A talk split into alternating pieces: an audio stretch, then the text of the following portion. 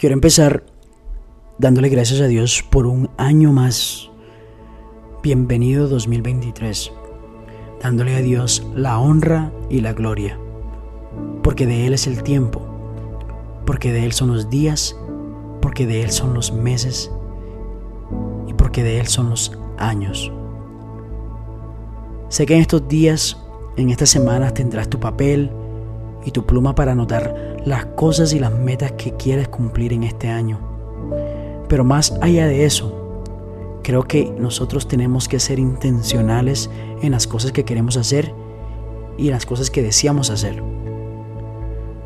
En mi primer podcast hablo de cómo empezamos. Te recomiendo que lo escuches y que te tomes el tiempo, el momento para analizar realmente lo que quieres hacer en este año nuevo. Cómo quieres empezar.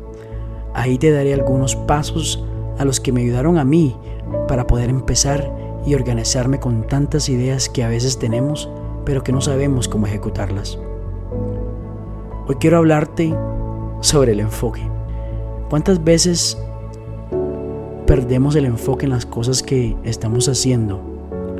¿Cuántas veces empezamos algo, pero a medida que va pasando el tiempo, nos hacemos lentos a esa meta, a ese plan o a ese proyecto? hasta que dejamos de hacerlo y lo abandonamos.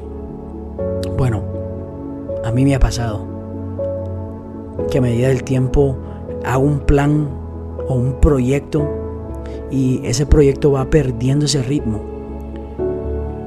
Pero ¿por qué sucede eso? ¿Por qué perdemos el interés en ese enfoque o en esas metas que queremos hacer?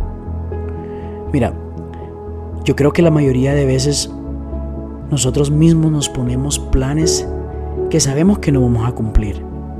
Y a medida del tiempo nos vamos desenfocando de ese plan, de ese proyecto. A veces empezamos con cosas muy grandes que sabemos que no vamos a cumplir. Simplemente lo dirige una emoción. Hay un dicho que dice, no corras antes de caminar.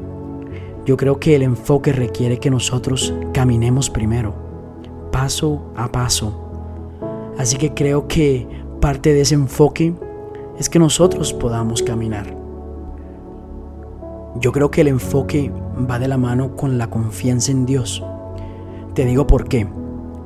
Cuando uno comienza a enfocarse en lo que quiere y va de la mano con Dios, en ese enfoque específico, te vas dando cuenta que vas alineado al propósito que Dios quiere para ti. Y comenzamos a no a vivir en angustia, sino vivimos confiados y seguros en Dios. Y sabes qué? Además de eso, adquirimos la habilidad de resolver problemas, de resolver conflictos, circunstancias, sin estar limitados a la lógica de este mundo.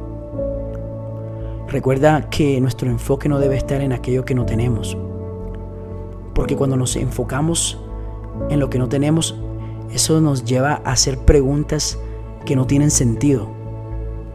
Mira lo que dice Proverbios 3, 5 al 8. Pon toda tu confianza en Dios y no en lo mucho que sabes. Toma en cuenta a Dios en todas tus acciones y Él te ayudará en lo todo. Termino con esto.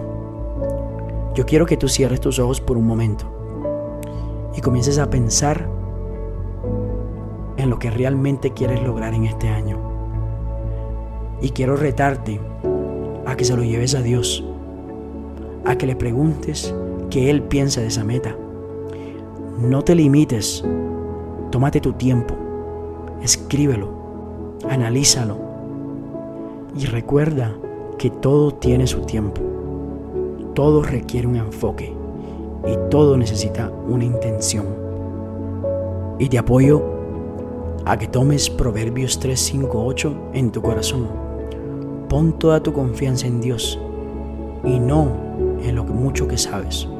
Toma en cuenta a Dios en todas tus acciones y Él te ayudará en todo.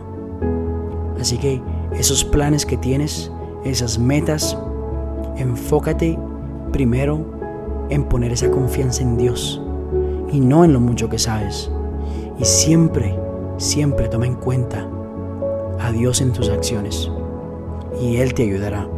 Él te ayudará en ese enfoque que tú tienes, paso a paso. No corras, todo tiene su tiempo. Bendiciones.